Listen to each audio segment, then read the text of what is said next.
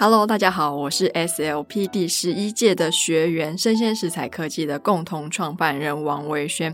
那 SLP 呢，我们是一个由创业家组织的创业家社群。我们的目标呢，是希望台湾再也没有孤独的创业家。现在我们第十二届的招生正式开跑喽！如果你也是创业家，如果你对你的新创事业也有一些想法，或是碰到一些困难，不知道怎么解决，我们的报名截止日期呢，到今年的七月三十一号。欢迎大家点击单集简介的报名链接，里面有更多详细的资讯供您参考喽。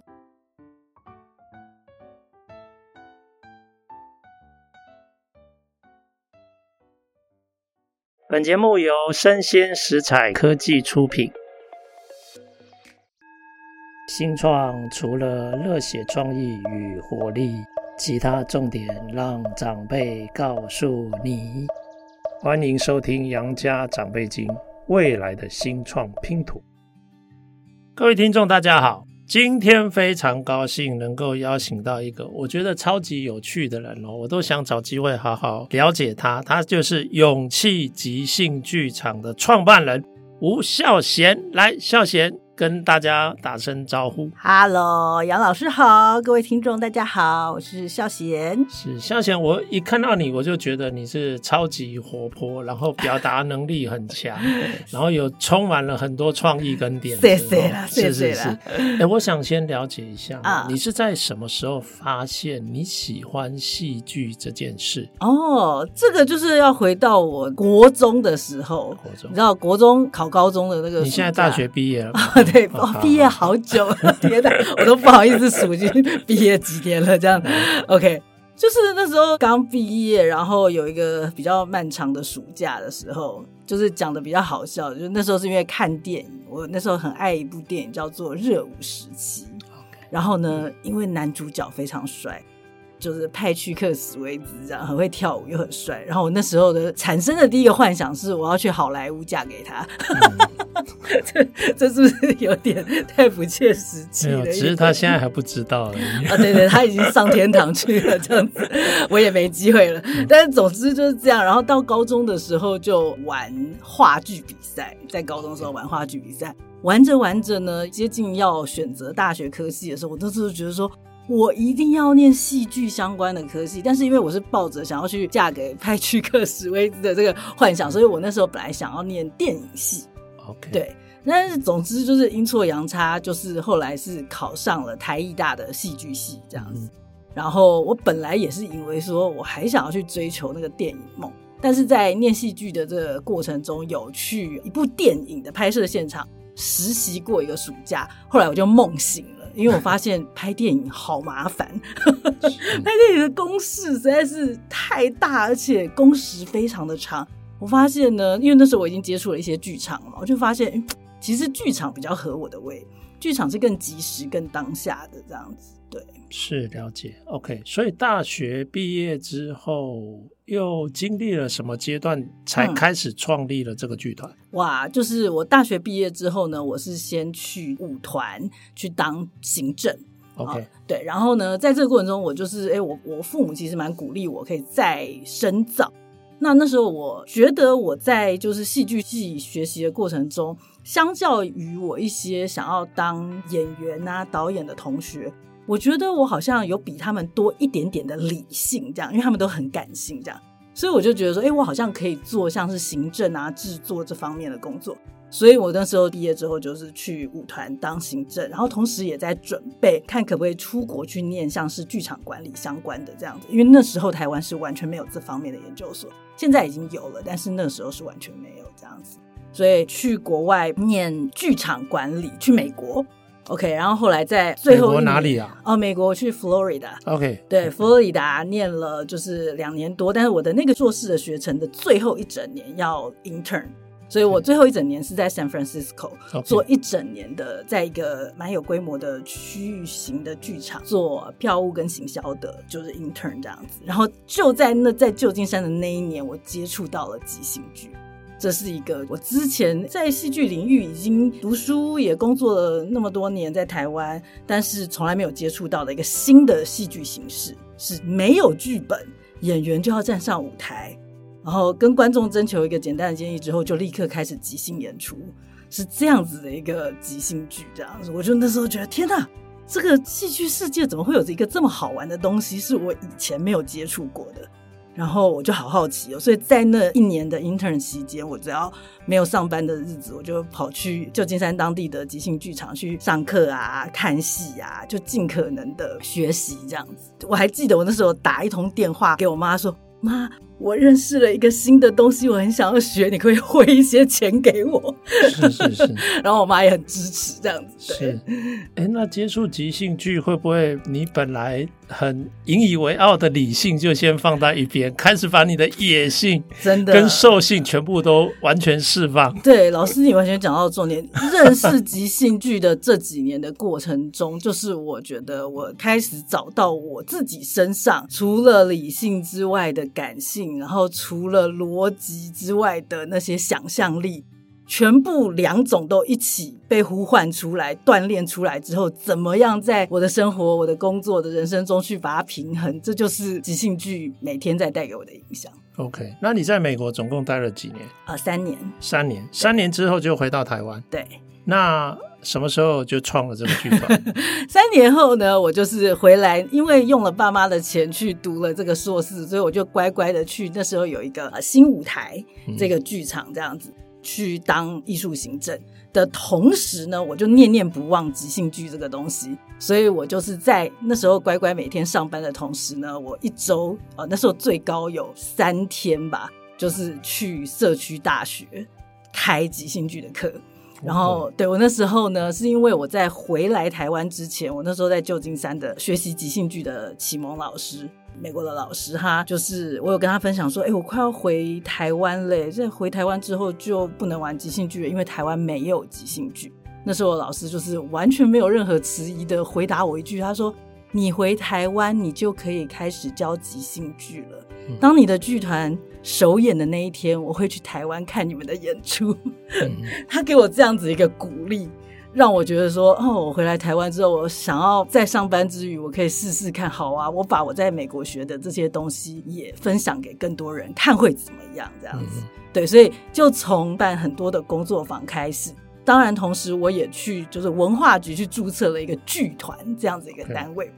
但是我这个剧团的成立呢，就是从真的注册到我这个剧团真的有公开的演出，大概隔了快要四年吧。是对，因为这是一个蛮不一样的一个剧种，就是不是说呃你有一个剧本，把一群人叫来排练之后，然后就可以登上舞台。它是一个你要一群人怎么在没有剧本的状况下，大家可以合在一起，在观众面前演出一些有品质的戏剧，让观众可以享受。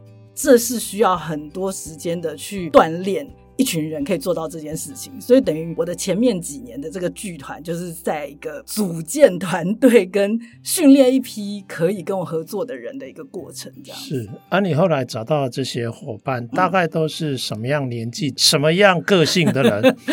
呃，就是在最初期的，因为是从社区大学开始，是一群就是他们可能本来就是上班族啊、老师啊，有正职的工作。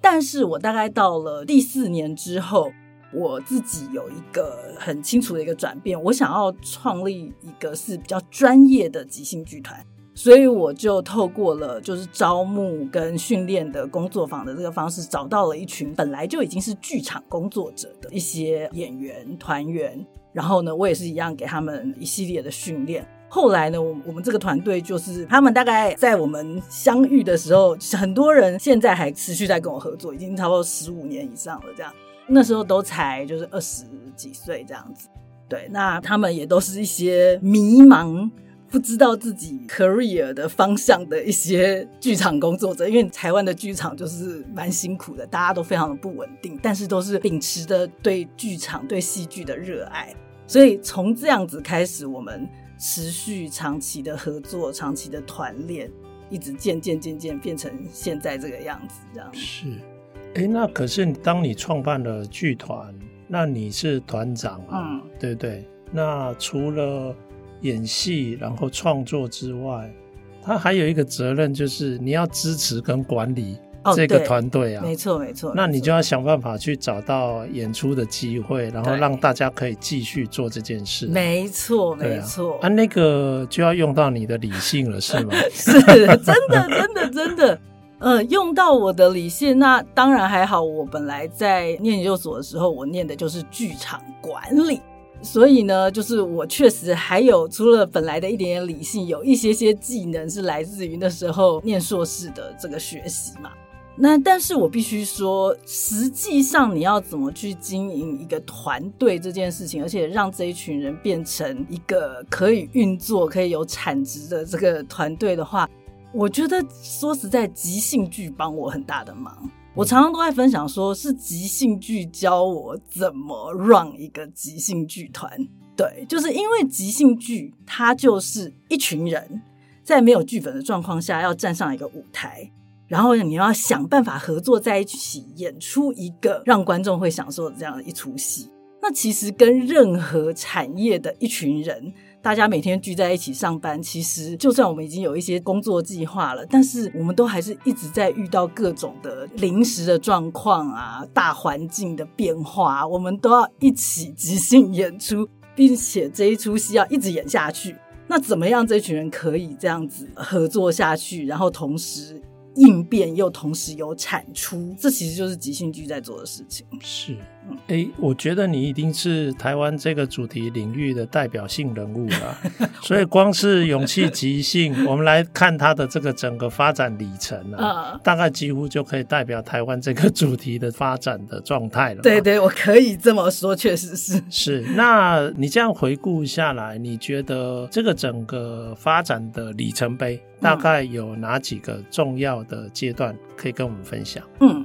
就是一开始的话，当然就是本来是没有即兴剧，到我找到了一群人，组建了这个团队，然后渐渐的，就是诶有这样子的一群人，然后后来我们可能本来是打游击的，去各个不同的地方排练，到我们有了自己固定的排练场，然后呢，有自己固定排练场，大概是哪一年的时候？呃，二零一零年，就等于是对对对，我成立这个剧团大概六七年之后的事情，这样子。对，然后后来在我们这个排练场固定之后，我们也渐渐从可能久久去一个，譬如说 comedy club 啊，或者一些小的剧场演出这样子的安排，到就是我后来在这个排练场的旁边，我又另外租了一个空间，变成了一个小剧场。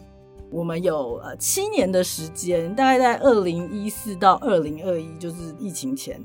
我们都在自己固定的一个小剧场，大概有七十人坐的一个小剧场，几乎每周末的演出即兴剧，而且是售票的即兴剧。所以在这样子的这段期间，其实我觉得应该算是我们的一个很蓬勃的一段时间。我们固定的演很大量的即兴剧的同时，我们也其实会带动我们工作坊的招生，也很多人会想要来学这个东西。以及同时，就是我们会有一些外邀的演出跟外邀的训练，去一些非营利组织啊、企业啊、各级学校去提供这样的训练。那同时，也是我自己本来是一个人要去带所有的训练工作坊，我也开始培养我的这些合作伙伴，他们也变成即兴教练。然后我们都可以合作去接不同的案子，这样子，对，所以大概是一个这样子渐渐渐渐的过程，直到疫情的发生。是是是，哇，对对对，对，所以疫情冲击应该对你们非常大，非常大，因为你想所有本来现场的东西都不能做了，这样子。对对对对，所以就是刚刚老师说的这个里程碑，我觉得大概就是这样的过程。所以在往疫情之后走，我觉得疫情的这几年，我这个意识有一个意识其实就起来了。这个意思就是发现我们在做的产业它是多么的手工，而且仰赖就是实体这件事情。所以在疫情的那几年，我们也开始了一些数位化的可能。事实上，其实大概在二零一九年，也就是大概疫情的前一两年的时候，我其实就已经有感觉到一个东西，就是资讯的传递已经不一样了。因为以前就是像是我们是怎么有那么多人来看我们的演出，或是参加工作坊，其实就是网络，譬如说脸书贴一贴，资讯就出去了嘛。大概在二零一九年的时候，或许我可能还比较后知后觉吧。那时候我就可以感觉到，哎，在脸书上 po 什么东西，已经资讯出不去了。那时候我就开始学习，比如说下数位的广告啊，制作一些就是数位的影片在网络上。然后渐渐的，在疫情的发生之后，我们就是会哎制作了自己的 podcast 啊，或是拍更多的 YouTube 影片啊这些东西。然后，当然渐渐的在接触了文策院之后，我觉得虽然其实也才是去年的事情，我觉得对我来说又是一个超级大的一个。我现在它可能还没有长成一个里程碑，但是我很确定。我预测它会是一个对勇气即兴来讲，一定再往未来一点点去回头看的时候，绝对是一个很大的一个里程碑。这样子是是，哎，其实我也是在文策院的那个场合遇到你。对，那我记得那个时候你在踹好多种可能性，我都觉得超。让人感到兴奋的，是哦，对啊，甚至包括即兴剧竟然也可以提供一些企业的服务。对，你可不可以跟我们分享一两个你现在正在进行的这个计划？啊、对，其实就是企业训练这件事情是勇气即兴多年来一直有在做的事情。不过呢，以前呢，我会怎么自己定义？就是我们的主体，我们的全然的精神时间，其实比较多都在就是 to C 的演出跟训练工作坊上面。那 To B 的这些服务呢，其实就是人家来找我们，人家可能很多企业啊、组织，他们是透过一些的管道，或者说媒体的报道，或者说看到一些书籍上有提到即兴训练可以对一群人、一个团队的建立有帮助，所以他们常常是找我们去提供团队的建立。哦，Team Building，目的是这个。Team Building，对对对 Okay,，Team Building 是我们一直以来都有在提供的服务，而且是我们已经很熟悉的。那但是在接触到了文策院的这一段时间，有让我在启发了更多的可能性在企业的服务这一块。所以呢，我有注意到了跟即兴训练可以连接的，还有像是心理安全感的这一块。OK，因为就是要让一群人怎么样能够在公司一起合作的时候，大家可以很舒服的可以去表达自己。然后呢，又可以在这个很安全的环境里面，大家可以冒险，其实就是一个即兴团队我们常常在做的事情。我我要怎么样让一群人在没有剧本的时候，我把他推上舞台，他们就觉得可以很安全的去冒险做这样子的事情。我可以做到，就是因为我们在即兴里面有一些方法，可以让一群人可以这样这样。那我觉得完全可以连接到心理安全感这个议题，这样子。再来一个，就是我觉得在我们提供即兴训练这个过程中，其实我们的教练都是一直在去接收目前这一群正在接受即兴训练的这一群人，他们的一些非语言的一些反应跟表现。那这表现了什么？是非语言的，他可能是他们的情绪啊，他们的声音啊，他们的眼神啊，他们怎么跟彼此合作在一起的这些理性感性的这一切。那这些对我来讲，我会把它定义成就是 soft skill，就是软技能。OK，所以也让我联想到了，就是可以用我们的技能来帮助企业在征才的时候，因为我自己也有这个痛点啦，就是说，当我在征才的时候呢，我可能就是如果只看履历表的话，我只能看到的是这个人他过去有的一些经历。然后可能只是一点点透过实体或者是线上的这样子的 interview 的时候，只能就是稍微感觉一下。但是当我让这一个人呢有机会在一个像是即兴的工作坊里面，我如果有机会去观察他，去跟别人互动的时候，我其实才会真的可以一次在很短的时间就可以看得好清楚他是一个怎么样的人。当你要请他去跟别人互动，或是合作做一件事情，或者是要请他可能稍微离开他的 comfort zone 去做一点点冒险的时候，他是什么反应？那他如果在时间的压力里面，他必须要很短时间的去做一个及时的反应的时候，他是怎么样子的一个状态？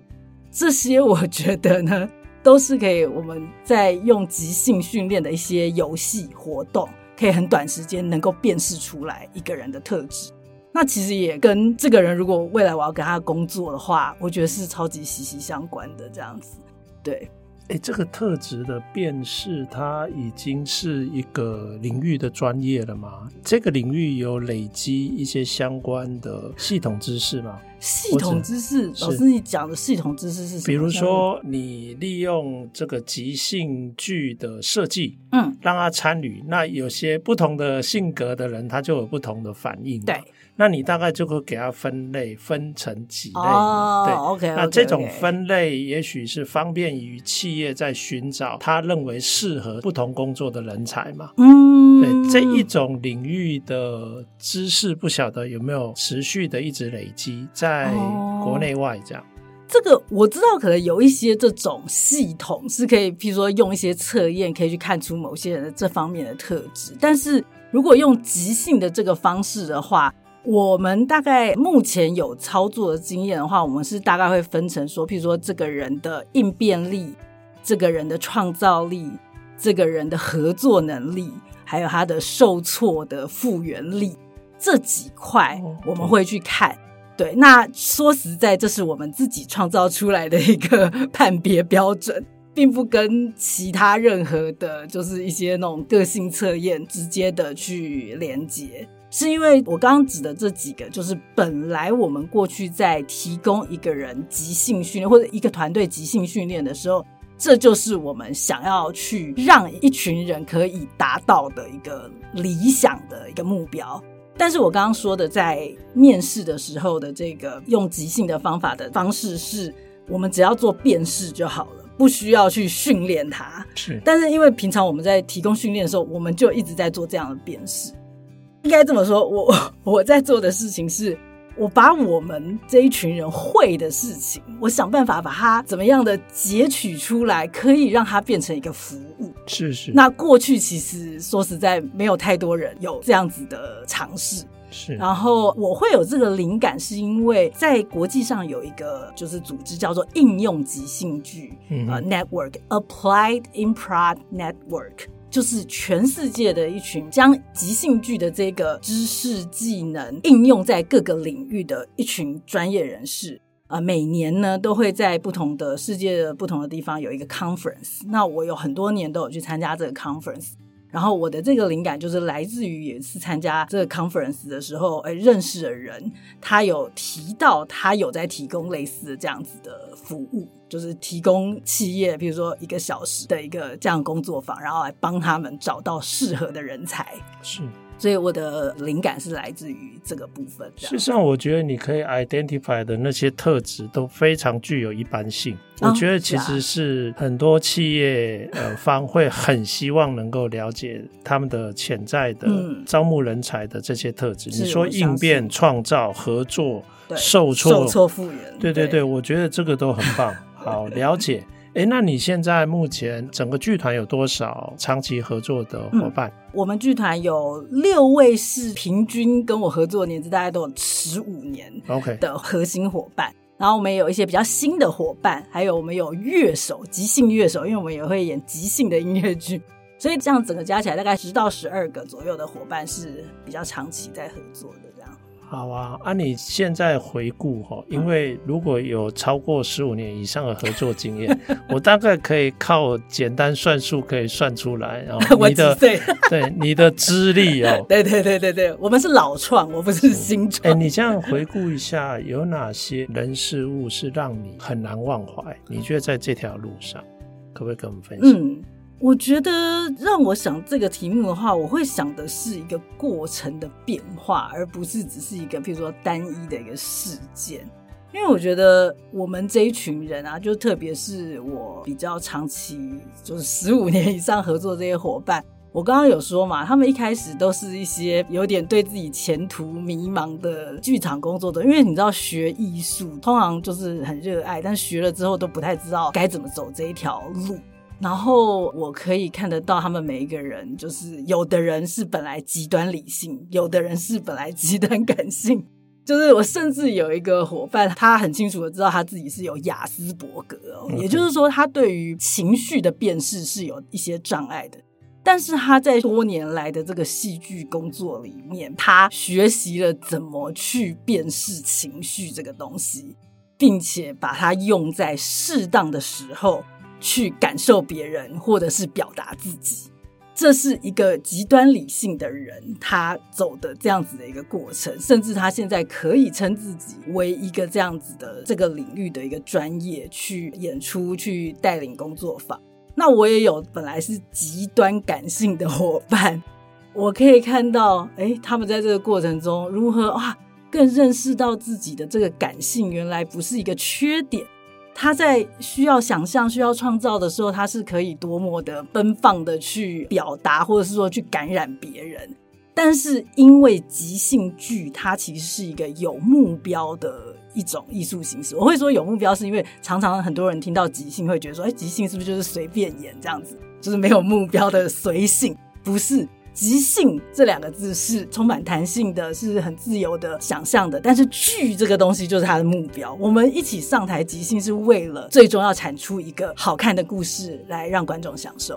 所以那些感性的伙伴，他们也在这个过程中学习到哦，我的感性奔放的同时，我知道我今天上台是为了要跟这一些人一起说一个好听的故事，去让观众享受。那这个过程中，我们想要做到的目标是什么？他们也在这个过程中去渐渐变成能够去平衡自己的感性，然后去追求我们设定的理想目标的这样子一个人。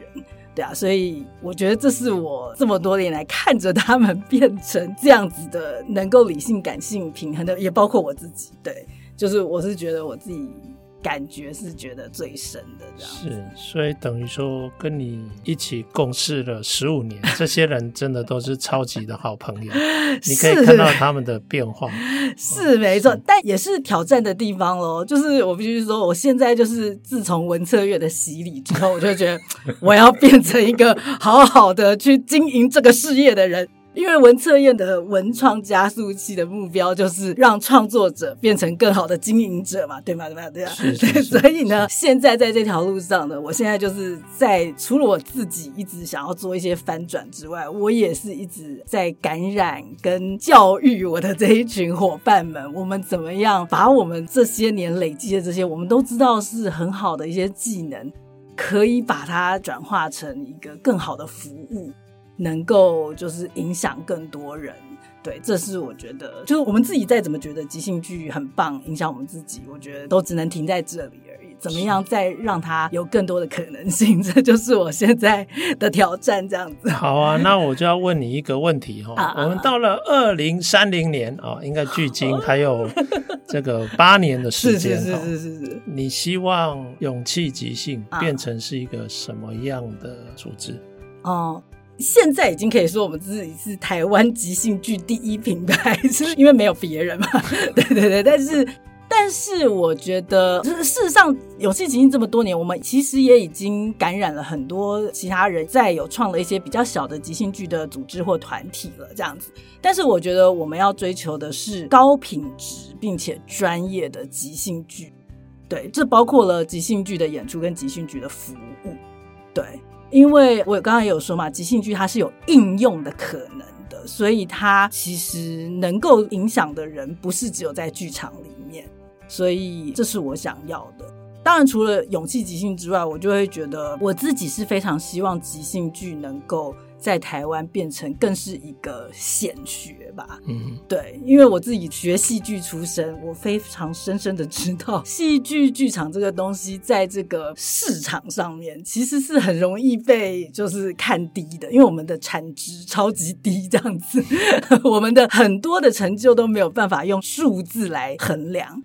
所以也是为什么我在上那个文策院杨老师的课的时候，我自己超级受启发，觉得天哪，这世界上居然有影响力评估这个东西，我们可以评估我们的影响力，而不是我们的营业额。对，所以就是了解了解。哎，我觉得。你这里面真的刚好感性跟野性哦，你都要兼具。